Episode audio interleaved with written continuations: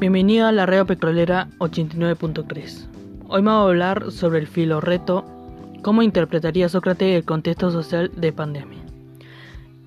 La pandemia que impactó el pensamiento filosófico ocurrió en la antigua Atenas, hace 2500 años.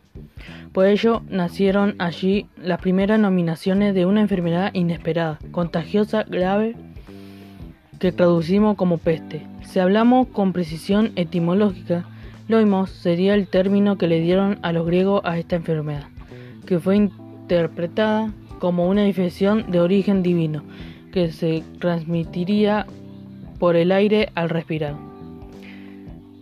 En esa época, la pandemia era un fenómeno social que se reproducía a una velocidad abismante entre los más desposeídos.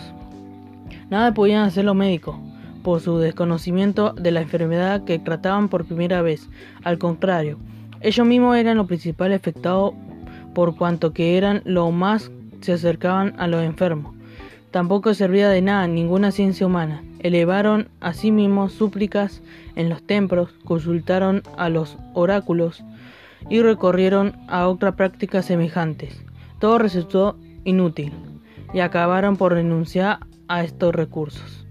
Debido al hacinamiento, se contagiaban unos a otros, morían por miles, sobre todo en los barracones de los refugiados y los esclavos.